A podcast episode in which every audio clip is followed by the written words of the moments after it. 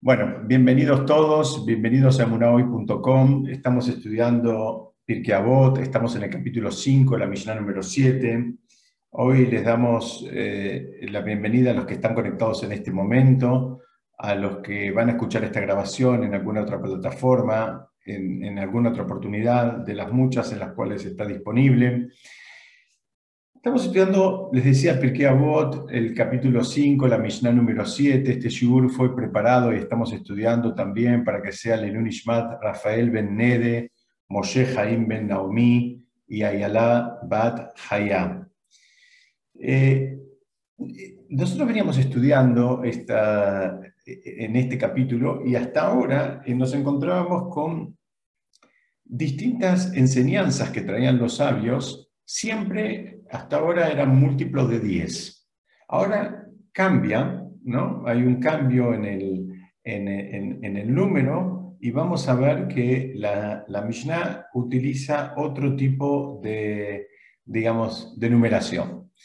Yo la voy a poner directamente en castellano para verla más rápido. La voy a leer primero y dice así. Siete cosas caracterizan a una persona necia y siete a una sabia. Un hombre sabio no habla ante quien lo supera en sabiduría o en años. No interrumpe las palabras de su prójimo, no se apresura a responder, pregunta lo que es relevante al tema en cuestión y responde al grano.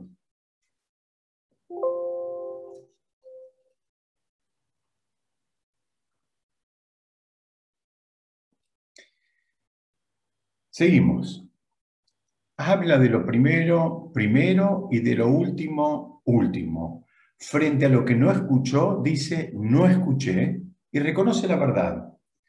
La inversa de estos caracteriza al necio. Yo la voy a, la voy a leer de vuelta porque la verdad que es em, así, lo que se dice en hebreo, el pshat, solamente la traducción literal ya tiene una riqueza eh, muy importante Vamos, vamos despacito y después la vamos a empezar a abrir. La Mishnah dice, siete cosas caracterizan a una persona necia, pero acá hago una primera detención. Yo usé una de las traducciones más, para, a, mi gusto, más precisas, que es eh, una que es la traducción de Jabad.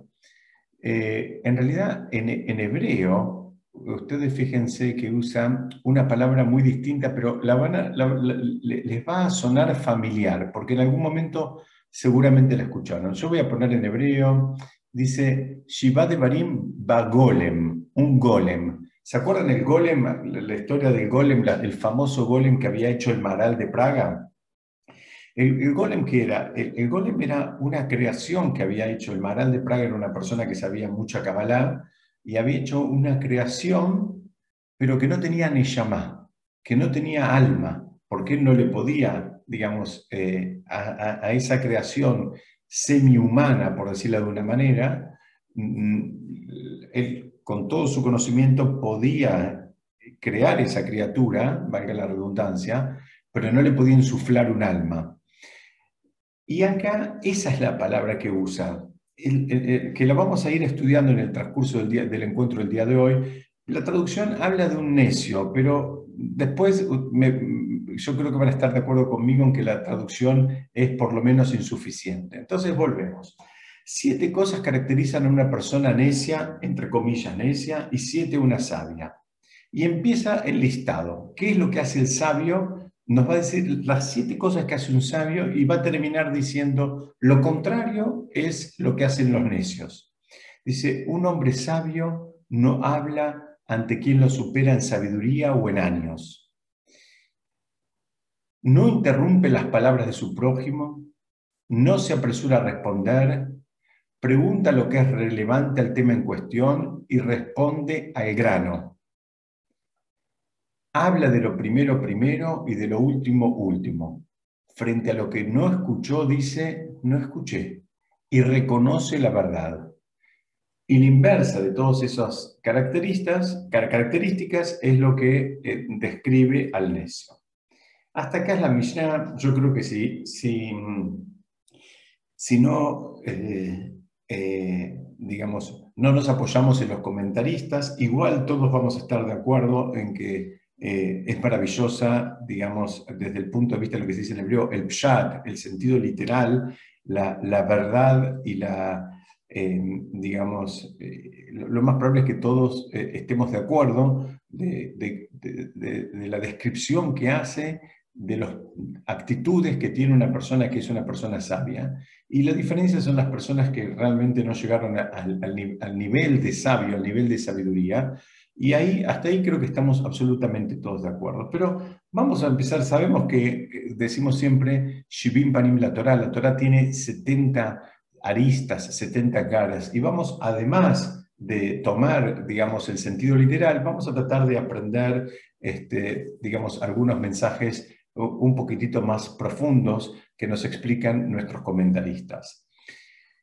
Vamos a tratar de entender por qué habla del número 7. Entonces, eh, explican que el número 7 representa el orden y la estructura. Ustedes saben que eh, todo objeto tiene las seis, las seis, caras, como en un cubo, como tenemos ahí la imagen, las seis caras que podemos decir adelante, atrás, derecha, izquierda, arriba y abajo, y también tiene un centro, un centro que lo que hace es conecta justamente a cada una de esas caras y les da un orden. También explican que ese centro representa a su vez el centro de gravedad. Entonces, en una primera lectura rápida, es que, eh, tenemos que entender que cuando describe al sabio, lo describe con siete cualidades, porque eso representa un trabajo de midot, es un trabajo la, traducción de la palabra midot es también como, como cualidades, como características, como eh, eh, cualidades de, digamos, de la personalidad del espíritu, que digamos, nos arroja como resultado una estructura mental, psicológica completa. El, número 7 sabemos que representa el proceso completo de la creación. ¿no? El día fue, el, digamos, Hashem creó el, mundo en una semana, porque el Shabbat fue una creación también. El número 7 representa lo completo, es, una unidad y eso también establece un orden. Entonces, estamos entendiendo por qué, son, por, qué son siete las cualidades. Vamos a avanzar un poco.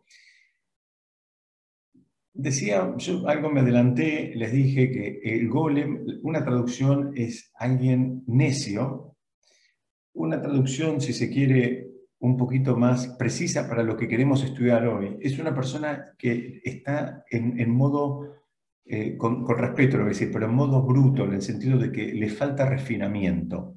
Eh, el, sentido es que es, como cuando uno tiene una materia prima que después la tiene, la tiene que trabajar como para llegar al, al objeto final deseado. ¿no? Uno tiene una madera pero después, bueno, la tiene que cortar, la tiene que lijar, la tiene que cepillar, la tiene que barnizar y después va a tener una mesa como a él le gusta y lista como para ser utilizada. Mientras tanto, lo que tiene es una, tiene una, una, materia prima, tiene un recurso que todavía le falta, digamos, eh, pasar por varios procesos como para llegar a estar en condiciones de ser utilizado. De la misma manera, dice el Maral de Praga, eh, cuando habla del golem se refiere a una persona que está en un estado en un estado bruto, o sea, como equivalente a esa materia prima que le falta ser trabajada. El, famoso golem que él hizo, que hizo el, Maral de Praga, era una creación que no tenía ni llamá, es decir, le faltaba el alma, era lo más parecido a un ser humano, de hecho obedecía y hacía determinadas, este, eh, eh, digamos, tareas que el Maral de Praga le encomendaba, pero por el otro lado, eh, eh, eh, él, al no tener Neshama, no tenía manera de, mejorar, digamos, de refinarse sus cualidades. ¿Por qué? Porque era eso, era, el la, era la materia únicamente.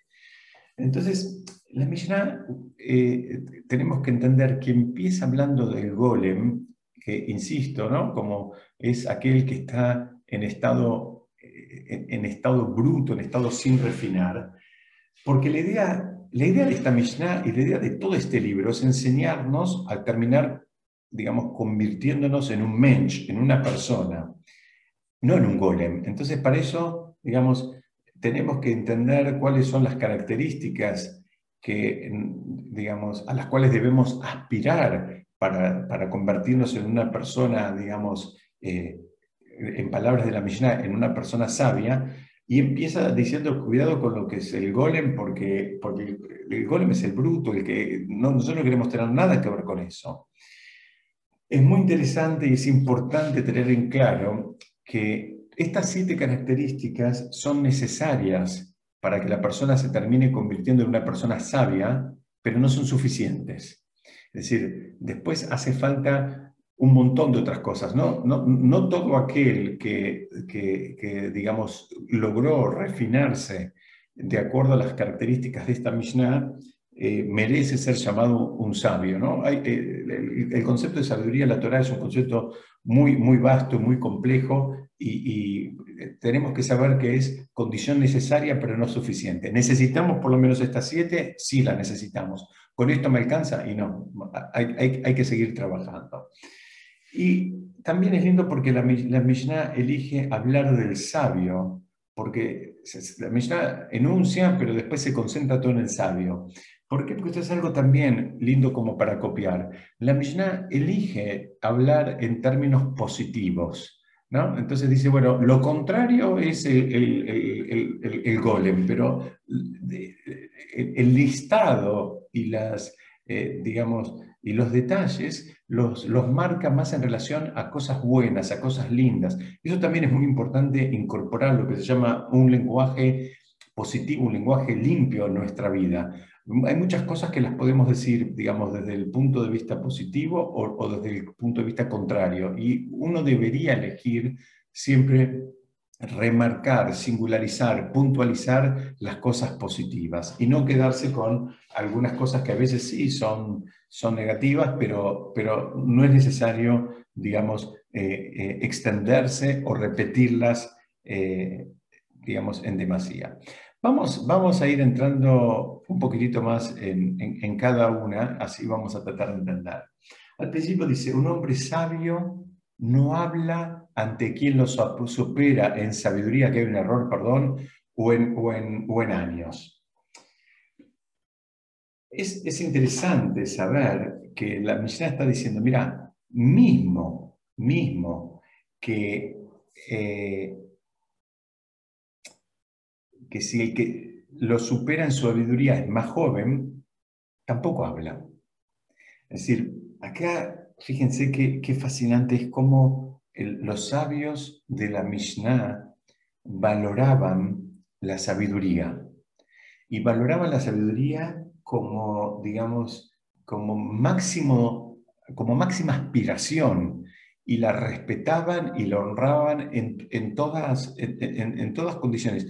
Acá no te dice, un hombre sabio no habla ante quien lo supera en dinero, ¿no? o lo supera en estatus social. Acá te dice, mira, si encontraste uno que es más sabio que vos, callate la boca y escucha. Eso es lo que está diciendo acá, que es, que es algo súper fuerte, porque eh, también estamos hablando a veces de, dos sabios que están interactuando. Y el segundo concepto tan importante es que tampoco habla frente a los mayores. Y aún que este sabio se considere más sabio que el, que el mayor que está enfrente a él. ¿Por qué? Porque dice, los mayores tienen la sabiduría de los años. Digamos, tal vez no tengan la sabiduría de los libros o del conocimiento, o tal vez ni siquiera la sabiduría del trabajo de Midot, del trabajo de las cualidades personales. Dice, pero tienen la sabiduría de los años, la experiencia eh, aporta, y claro que aporta, una dosis importante de sabiduría y se la reconocemos. Entonces dice, eh, el, otro reconoce que todavía le falta recorrer el camino que, la persona más anciana ya recorrió, entonces también se queda callado y escucha. Fíjense qué, pautas ¿no? que, que marca esta Mishnah. Tampoco este concepto de cuando dice tampoco se apura en dar su opinión, sino que él espera que el sabio primero dé la suya y solo si tiene algo que aportar, él va a hablar después, ¿no? O sea, Acá eh, creo que es algo que mm, eh, lamentablemente en nuestra generación se hizo muy común que, que todo el mundo opina de todo y todo el mundo habla de todo, pero a veces hay muy pocas personas que realmente saben de, ese tema y el, trabajo es reconocer dónde uno está parado, qué es lo que uno sabe, qué es lo que uno no sabe y dejar hablar a los que, a los que saben del tema. Dicen que el sabio, o, o mejor dicho, la persona digamos, que, que, está trabajando esta cualidad, solamente va a, ser una, va a hablar si tiene una pregunta. Y, y, la pregunta la tiene que hacer, porque ya estudiamos, ya hace un par de años, pero es una misión en el capítulo 2, ahora estamos en el capítulo 5, que también eh, Pirkei Avot nos dice, mira, cuidado, porque el vergonzoso no aprende. El que es vergonzoso y le da vergüenza, digamos, eh, decir que no entendió o preguntar o pedir que le aclaren un concepto, también se va a quedar, digamos, en la ignorancia. Entonces, hay, hay, que encontrar el punto, el punto, digamos, de equilibrio entre preguntar lo que uno no entendió, tal vez hay que encontrar también el espacio y el lugar y cómo preguntar y el tono con el cual preguntar. Y por el otro lado, eh, saber que, bueno, que a veces hay que estar más en modo escucha que en modo habla, que eso también es una cualidad que caracteriza a los sabios, porque lo que el sabio ya sabe, lo sabe. Entonces él ahora está tratando de captar lo que pasa, lo, que, lo que le pueden llegar a aportar los demás. Ahora, si, si uno habla todo el tiempo, difícilmente va a recibir un aporte. Avancemos un poquitito. Eh, y dice, no interrumpe las palabras de su, de su prójimo, no se apresura a responder, pregunta lo que es relevante al tema en cuestión y responde al grano. Esto también es, porque eh, por un lado parece, parece algo, algo simple lo que está diciendo la Mishnah. Claro que es algo simple, pero por otro lado denota un orden mental. ¿no? O sea, estás tratando de hablar de un tema, no saltes a otro tema. Estamos tratando de resolver el tema de la alfombra que vamos a poner en, en, en, el hall del edificio, ahora no saltes a hablar de las vacaciones del encargado, ahora estamos definiendo la alfombra, estamos definiendo el revestimiento. Después, cuando tengamos que hablar de las vacaciones del encargado, bueno, ahí estaremos en, otro, tema. estas son características del sabio porque el sabio, para ser sabio, necesita tener también un orden y una estructura mental. Y el que empieza a mezclar los temas y salta de un tema a otro, porque me acordé ahora, porque me voy a olvidar y demás, lo único que hace es ruido y, saca, saca de foco a todos los que participan en esa conversación. Eh, es interesante porque cada una de estas características que están en esta, en esta imagen que estoy compartiendo con, con ustedes, estas de no interrumpir las palabras del prójimo, no apresurarse a responder, pregunta lo que es relevante al tema en cuestión. O sea, estoy concentrado en lo que estamos hablando y pregunto de ese tema, no de, del clima, ni salto a ningún otro tema, y respondo al grano. Me preguntaron una cosa, contesto una cosa. Me hicieron una pregunta de un centímetro, doy una respuesta de un centímetro, no, de un kilómetro. O sea, eso también es una forma de, digamos, de manifestar eh, haber alcanzado la sabiduría. Hay veces la pregunta requiere una respuesta de, medio renglón y esa es la respuesta que hay que dar, no hablar una semana, no contar la historia de tu vida. Te hicieron una pregunta, contestar la pregunta. explican que cada una de estas, de estas eh, digamos, eh, cualidades que están mencionadas acá son en sí mismas una características, pero lo interesante es que en general una lleva a la otra, para el lado positivo y para el lado contrario también. Es decir, una persona, eh, digamos, se van concatenando. Una persona que no interrumpe las palabras de su prójimo, posiblemente tampoco se va a apresurar a responder y seguramente va a preguntar lo que es relevante al tema en cuestión y responde al grano. Y todo lo contrario también, el que interrumpe permanentemente también va a contestar apresuradamente va a preguntar lo que no tiene nada que ver con el tema y va a contestar cualquier otra cosa porque ahora se le ocurrió, porque hizo asociación libre, porque le vino, porque va a decir que si no se olvida, en fin. Entonces, estamos tratando de entender lo que nos enseñaron nuestros sabios, cuáles son las características de, de un sabio. Y no lo piensen acá porque sensación que todos podamos llegar a ese nivel de, que algún día seamos llamados sabios, pero no importa. Nosotros tenemos que, que mismo que, que nunca lleguemos a esos niveles, tenemos que por lo menos saber cuáles son eh, las cualidades que tenemos que ir cultivando y haciendo las propias, porque eso nos va a ayudar, como dije antes, a tener una estructura mental que también nos va a hacer más eficientes y nos va a hacer aprovechar el tiempo de una mejor manera que a su vez nos va a permitir también estudiar más y avanzar más en nuestros estudios. En fin, es todo un círculo virtuoso, ¿no? Cuando la persona está muy fuera de foco, eh, a veces la energía se disipa de una manera eh, muy pronunciada y después los, los logros eh, cuestan más verlos. Entonces, digamos, ahí, se, va, se, va entendiendo, ¿no? Porque, porque no, porque no interrumpe capta lo que su amigo, su compañero le dice, y luego puede hacer las, preguntas relevantes. La persona que no interrumpe porque está escuchando, escucha completo el relato, escucha lo que el otro tiene para decir, lo que el otro quiere compartir con él. Entonces, después él sí puede preguntar, ¿por qué? Porque estuvo prestando atención. Si él está más desesperado por meter su bocadillo, por, por, por interrumpir, por decir lo que él ya, digamos, eh, sabe todo y él eh, le parece que, digamos, ya tiene la, respuesta a todo, bueno, posiblemente ni siquiera haya escuchado el planteo completo que le hizo el compañero. Entonces, porque no se apresura en contestar, también puede ir al grano. ¿Por qué? Porque está concentrado con el tema. Y acá encontré varios comentarios, ¿no? varias, varias maneras de estudiar esto. Dice, no se apresura a contestar mismo que la pregunta sea de un ignorante. Hay veces la pregunta, eh, la pregunta que le están haciendo del otro lado es tan básica que uno, por un lado, podría contestarla en medio segundo. Dice, mira, él no se apresura. ¿Por qué no se apresura a contestar? Dice, por varias cosas. Porque hay veces cuando uno contesta muy rápido, eh, parecería que lo que el otro preguntó es una pavada, que ni, ni siquiera me hace pensar. Es como una manera de, también de respeto hacia el otro. Posiblemente lo que preguntó es una pavada, pero el otro está en ese nivel en este momento y necesita una respuesta, no que lo hagan sentir miserable. Entonces el sabio también a veces se toma, se toma tiempo. Este, una vez una persona me contó que, que había tenido una, una cuestión, eh, digamos, de una alajá, de una ley judía en, términos de la cocina, eh, del manejo de la cocina una mujer, que ella había, cometido un error.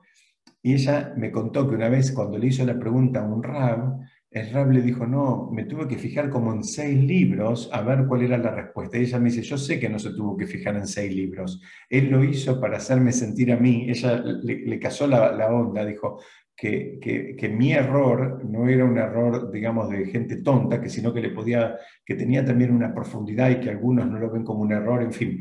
Esta también es una manera ¿no? de, tener vínculos sanos. ¿Cómo haces sentir al otro cuando te hace una pregunta? En cualquier tema, en cualquier disciplina, en cualquier circunstancia. Puede ser tu hijo, tu esposa, tu empleado, tu jefe, eh, tu alumno, eh, en, cualquier, en cualquier tema. entonces, si le contestas rápidamente, le escupís la respuesta y lo haces sentir un, un papa frita, bueno, se va, lo más probable es que él se va a sentir como que, eh, como que no vale, ¿no? Como que, y, ese no es el trabajo, no es el trabajo de nadie, no es la idea que nadie se sienta mal en ningún contexto cuando está tratando de aprender. Entonces, si el docente quiere construir sabios, si el docente realmente quiere fabricar personas espiritualmente elevadas, debe generar un espacio donde puedan preguntar sin que nadie se sienta mal, aunque lo que pregunten sea una pavada, aunque lo que pregunten para el docente sea una pavada, pero para el otro no es una pavada, por eso lo preguntan. Por eso también se dan situaciones donde mucha gente termina consultando cosas con amigos y con pares, y no en este caso que estoy compartiendo ahora, no con rabinos, porque tienen miedo del juicio que va a hacer el rabino, donde se supondría que eso él ya lo, debería saber, pero en realidad no lo sabe, entonces después funciona mucho la consulta entre pares, mucho más que la consulta entre el, digamos, el alumno y el rabino. ¿Por qué? Porque, porque no se generó un espacio donde se pueda preguntar con, con, calma y con, y, con relajación. Otra forma de estudiar e, este concepto de que no se apresura a responder, eh, dice, ¿sabes por qué? Porque él no siente la ansiedad de equivocarse. A veces cuando uno contesta rápido, es como que quiere contestar antes de que se le vaya la respuesta que, que le vino ahora a la cabeza. Él no quiere sacarse la pregunta de encima, ¿no? porque si no la sabe la respuesta va a decir, mira, no la sé y no pasa nada, no es la muerte de nadie, la tendré que consultar, estudiar, profundizar y punto. Entonces, la persona que está más relajada no tiene problema en, tomarse un tiempito, o tomarse unos minutos, unos segundos, o, inclusive este, eh, horas o días para dar una respuesta. ¿Por qué? Porque él no, no, tiene esa presión de que él tiene que saber todo y anticiparse a todo y entender todo. Él él, puede pensarlo, meditarlo, decir, mira, no sé la respuesta, tengo que profundizar, tengo que averiguar, tengo que, en fin, eh, me falta. Y, no es la muerte de nadie. En cambio, el otro se apresura a responder porque tiene esa, esa ansiedad como de sacarse la pregunta encima como si fuera que, digamos, que recibió un, penal y él sacó la pelota afuera y atajó el penal. Acá no, es que, acá no hay que atajar un penal, estamos, eh, digamos, tratando de ver cómo es la manera, digamos, elevada de interactuar de las personas para que todo el mundo pueda crecer sin nadie sentirse mal, sin nadie sentirse ofendido o menospreciado. Eso es lo que estamos tratando de ver en esta Mishnah. Entonces, si hacemos un pequeño resumen, vamos a ver acá que esta Mishnah habla de eh, la relación del sabio eh, con tres grupos. La Mishnah está hablando de la relación del sabio con tres grupos. Con los maestros de él, con los colegas y con los alumnos, ¿no? O sea, estamos buscando una eh, interacción sana a, estos tres niveles, ¿no? Cómo, la persona interactúa con alguien que es un maestro de él, con alguien que es un colega o con un alumno. En definitiva, la interacción debería ser más o menos la misma con, con cualquiera de estos tres niveles. Entonces, en relación a los mayores de edad o a los, maestros o a los mayores en sabiduría, dijimos, no habla frente a ellos, como que él está en modo más escucha. En relación a los colegas, no los interrumpe, ¿no? hay, una, hay, un ida y vuelta, escucha por completo, escucha hasta el final, escucha, digamos, eh, la concatenación de ideas y los deja fluir, no, no, no, lo está cortando, no lo está, digamos, este, eh, como se dice muchas veces, es, eh, apurando, no lo está apretando. Él, está eh, escuchando, primero escucha por completo. Y en relación a los alumnos, no se apresura en, responder. ¿no? Eso también es, es, muy importante, por todo lo que dijimos hace unos minutos, ¿no? esto de, de, de al alumno no considerar que el alumno considere que, la pregunta era una pavada, que se la contestaron de taquito, se la contestaron en medio segundo.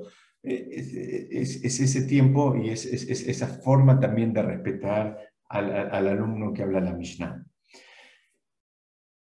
Vamos a seguir un poquito más y dice, habla de lo primero primero y de lo último último. Esto también habla de un orden, habla de un orden mental. Mirá, si vos me preguntaste, hay, varias lecturas de esto, ¿no? Vamos a terminar lo que dice, para refrescar la Mishnah. Frente a lo que no escuchó, dice no escuché y reconoce la verdad.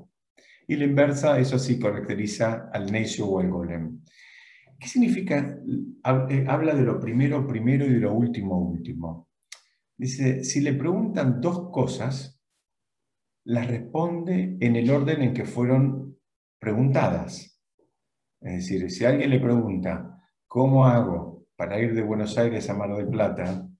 Y después le pregunta, ¿y cómo, y, cómo está el clima en Mar del Plata? Bueno, una característica del sabio es que le sigue la estructura mental, la estructura del pensamiento de la pregunta. Y no le contesta primero la temperatura y después qué ruta tiene que tomar, sino que si el otro preguntó primero la ruta y después acerca de la temperatura en el lugar, él va a contestar también en ese orden. Parece, parece tal vez un chiste o parece algo menor, pero no lo es. Es justamente es la forma en, que se puede, eh, digamos, crecer. En, el, estudio eh, funciona así.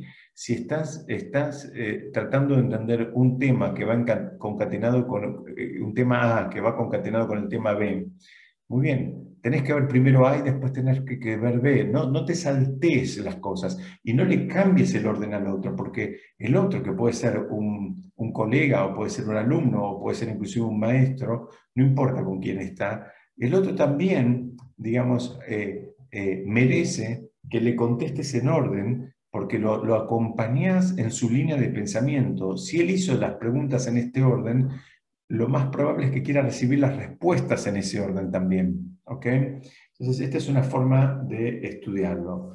Otra forma de estudiar con respecto a esto primero, primero y lo último, lo último es que si varias personas eh, le hicieron preguntas al mismo tiempo, el sabio responde por orden de recibidas las preguntas. O sea, no favorece a nadie, no le importa si el que hizo la, la primera pregunta es eh, un alumno de primer grado y el que hizo la décima pregunta es un alumno de nivel terciario, no importa. Acá estamos, es, una forma también de respetar, es eh, de acuerdo al orden de llegada, por decirlo de, alguna manera, ¿no? Entonces, él no, no considera ni elige a ninguna pregunta por sobre la otra, sino simplemente respeta el orden de formulación. Cuanto más relajados nos sentimos todos en todos los contextos cuando sentimos que hay un orden que se respeta. ¿no? Vamos a, una verdulería y sacaste un número y sabes que se respeta el número, estás mucho más relajado que si vos ves que la gente viene y atienden a este porque lo conocen y al otro porque es amigo y al otro porque es vecino. En fin, el orden hace que todos nos, nos sintamos eh, más relajados, como que eh, disfrutemos más y bajemos la guardia en ese sentido. Entonces, acá dice el sabio acompaña ese orden, el sabio se sube a ese orden y actúa de acuerdo al orden en que las cosas pasaron. Entonces, eh, una vez más, está hablando de un orden mental que facilita el análisis, entonces no, no, no dispersa. Eh, el orden eh, ayuda a que, a que lo que se planteó se entienda. Otra forma de estudiar este concepto de lo primero, primero y lo último, lo último, fíjense los comentaristas cómo le encuentran una vuelta de rosca, ahora lo estudian de otra manera, dice, una forma de entender que este es un concepto muy de la Torah, ¿no? que las, las primeras generaciones, eh, o, mejor dicho, las generaciones, el, el concepto como lo plantea el Talmud es así, toda generación que fue más cercana a Moshe, y a la entrega de la Torá es más elevada que la que, la que está inmediatamente posterior, porque está más alejado ese tiempo. Es decir, ellos son las personas que estuvieron más cerca, que interactuaron con Moshe, que recibieron la Torá en, en Arsinai, tienen un nivel muy superior a una generación que vino después, que eran los hijos, que a su vez tienen un nivel muy superior a los nietos y que a su vez tienen un nivel muy superior a los eh, bisnietos, en fin. Es decir, en el mundo de la Torah se reconoce, inclusive en el Talmud, hay, hay cosas que eh, un, sabio de una generación no discute o no cuestiona enseñanzas de un sabio de una generación anterior. ¿Por qué? Porque de por sí ya se considera al sabio de la generación anterior en un nivel superior al sabio de la generación actual.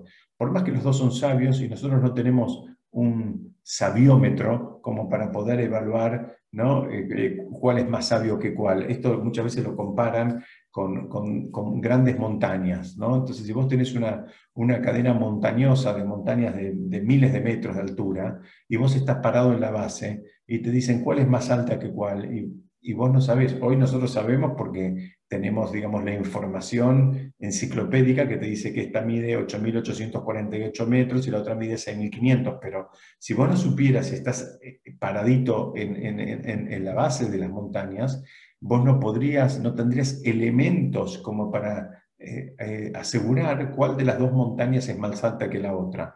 De la misma manera pasa con los sabios. Nadie tiene una forma de saber eh, qué es lo que hay adentro de la cabeza, del corazón y, digamos, de, de, otra persona en comparación a un segundo. Pero aún así, si sabemos que es de una generación anterior, ya de por sí, de acuerdo a una pauta que establece el Talmud, eh, digamos, le, reconocemos un nivel más elevado, simplemente porque está más cerca de la fuente, ¿no? está más, más cerca en años de la fuente que es la recepción de la Torah y Moshe mismo. Entonces, acá lo que está diciendo es, habla de lo primero primero y de lo último lo último. Hay cosas que él reconoce ¿no? De, de, dónde viene, entonces cuál es la fuente, y hay cosas que tienen una fuente más primigenia y hay otras cosas que tienen una fuente más novedosa. Entonces, eh, y, lo que, y cuando dice, y lo que no escuchó, dice, no escuché. ¿De escuché de quién? Dice, no escuché de los maestros, no escuché que me hayan dicho eso. Eso también es un concepto, porque a veces a todos nosotros nos puede pasar que se nos ocurra alguna idea novedosa en relación al estudio de Torah. Y, y Baruch Hashem, y mil veces y en todas generaciones pasa eso. Y, digamos, es mucho más frecuente de lo que ustedes se imaginan. Pero también hace falta un trabajo de honestidad de decir, mira, esto es algo que se me ocurrió a mí, no lo, no lo encontré escrito en ningún lado. ¿no? Y eso es lo que él dice, lo que no escuché, no escuché. Entonces, digamos, eh, eh, este, este, este concepto eh, para resumir esta, esta imagen, ¿no? este concepto lo primero primero y lo último lo último, se puede entender una vez más en varios niveles. El primer nivel es un, nivel de orden. Si, me están preguntando la pregunta A y la B, contesto por orden, la pregunta A y la B. ¿Por qué? Porque acompaño el, la estructura, digamos, de razonamiento del que formuló la pregunta el, concepto de, decir frente a lo que no escuchó, no escuché, es un concepto de honestidad que también está recalcado acá en esta Mishnah. Personas tiene que, dicen que Hashem, entre otras cosas, lo que más busca de la persona es la honestidad. No importa si estás haciendo nivel 1, nivel 5 o nivel 100, pero lo que hagas que sea honesto, que sea, que sea de verdad, que no sea para para impresionar, para cancherear, para, para demostrar algo frente al otro. Entonces, él puede decir, mira, yo esto lo hago así, o esto no lo hago, o esto me sale, o esto no me sale. Ahí está hablando también de honestidad. Y acá encontré una, una placa que nos va a ayudar para entender este concepto. Dicen que la placa dice, vendo audífonos, no escucho ofertas, ¿no? Es como, es como un chiste, ¿no? Pero ¿qué significa? Eh, una vez más, esa honestidad. No, no, no hay pose, ¿no? dice la verdad, no pretende mostrar que sabe más de lo que sabe en realidad. ¿no? Es lo que él está diciendo, es, esto es la verdad, no, punto, no, no, le des más vuelta. Y no teme decir no entendí algo. No teme decir explícamelo de nuevo, no, no escuché, ¿sabes qué? No escuché, no entendí, no me entró. Bueno, buscame, ayúdame, dame otro ejemplo, dame, explícamelo más despacito, con otras palabras, en fin. Eso también eh, es algo que, eh, digamos, denota que la persona está por lo menos en lo que se llama modo sabiduría. Está encaminado, como dijimos al principio, no alcanza, pero por lo menos está encaminado, está, eh, digamos, en, en, los carriles correctos que después con, con, con, con otros trabajos eh, Besat pueda eh, llegar a ese buen puerto que, que, todos queremos para nosotros y para nuestros hijos, ¿no? que sean personas de bien interactuando eh, con un nivel de sabiduría. Y, digamos, yo quiero compartir con ustedes algunos conceptos más en relación a una mirada más cuando dice frente a lo que no escuchó, dice no escuché. Y, esto es algo muy interesante.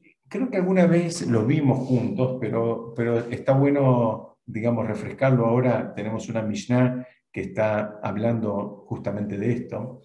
Y yo para, para explicar este concepto me voy a, apoyar en, una, en algo que todos escucharon alguna vez, Baruch Hashem, tanto, digamos, en, carne propia o o en boca de, de nuestros hijos. Ustedes vieron que cuando se casa un matrimonio bajo la jupá, de acuerdo a la ley judía, lo que le dice el novio a la novia, en el momento que le pone el anillo, le dice, Arei ad mekudeshet li kedat Moshe Israel. Dice, estás, digamos, eh, consagrada para mí de acuerdo a la ley de Moshe y de Israel.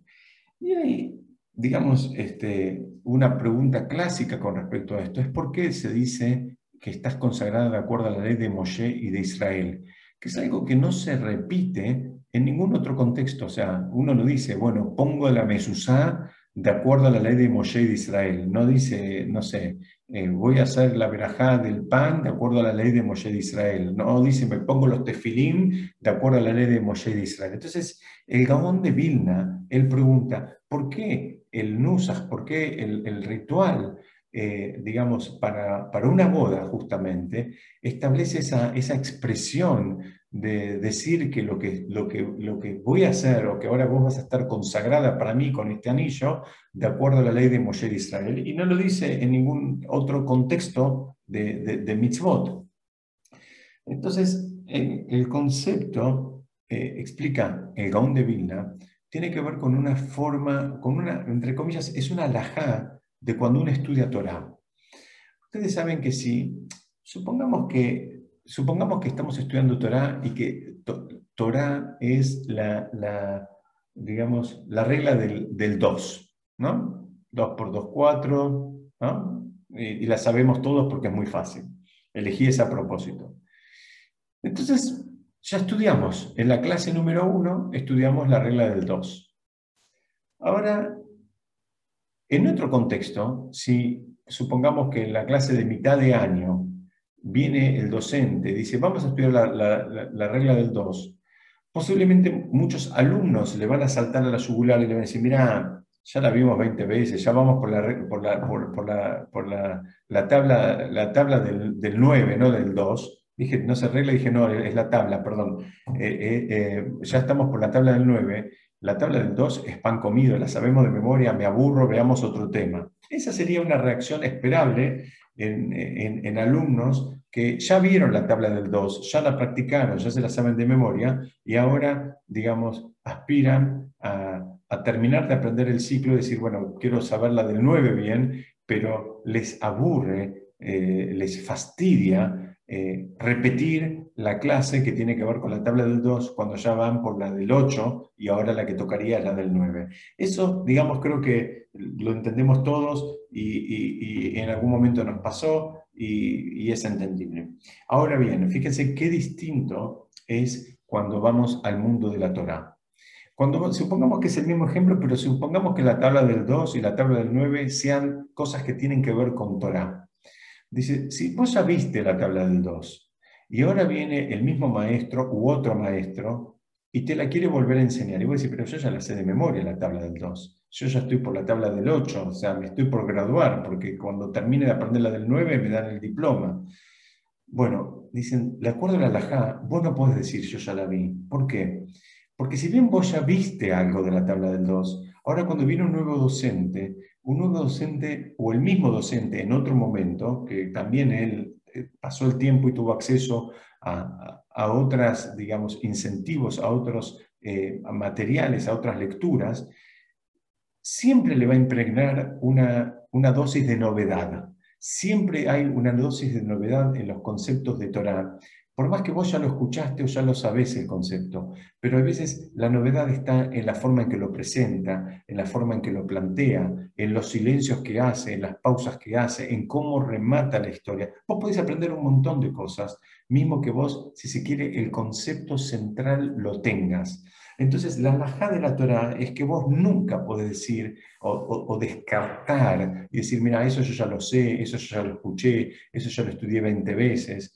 No importa, ¿por qué? Porque el sabio se caracteriza por decir frente a lo que no escuchó, no lo escuché. A este docente, en este momento, en este contexto, no lo escuché nunca. Entonces lo escucho porque seguramente va a tener un aporte eh, valioso a partir de la presentación del concepto que yo sí ya lo conozco, pero no importa. Vamos a ver cómo lo presenta, cómo lo defiende, cómo, cómo eh, lo explica, eh, qué ejemplos utiliza. En fin, hay mucho que vos podés seguir aprendiendo a, pesar de, de, que vos ya sepas el concepto. Entonces la alajá es que vos nunca podés decir, no, no quiero estudiar esto porque ya lo sé, porque en realidad por más que vos sepas la idea básica, seguramente tenés un montón que podés seguir aprendiendo en relación a ese concepto y ahora tenés la, oportunidad. Entonces vos, como es Torah, vos no la podés descartar, vos no podés decir, mira, no me interesa, no lo quiero aprender, no, no, no, no podés tener esa actitud.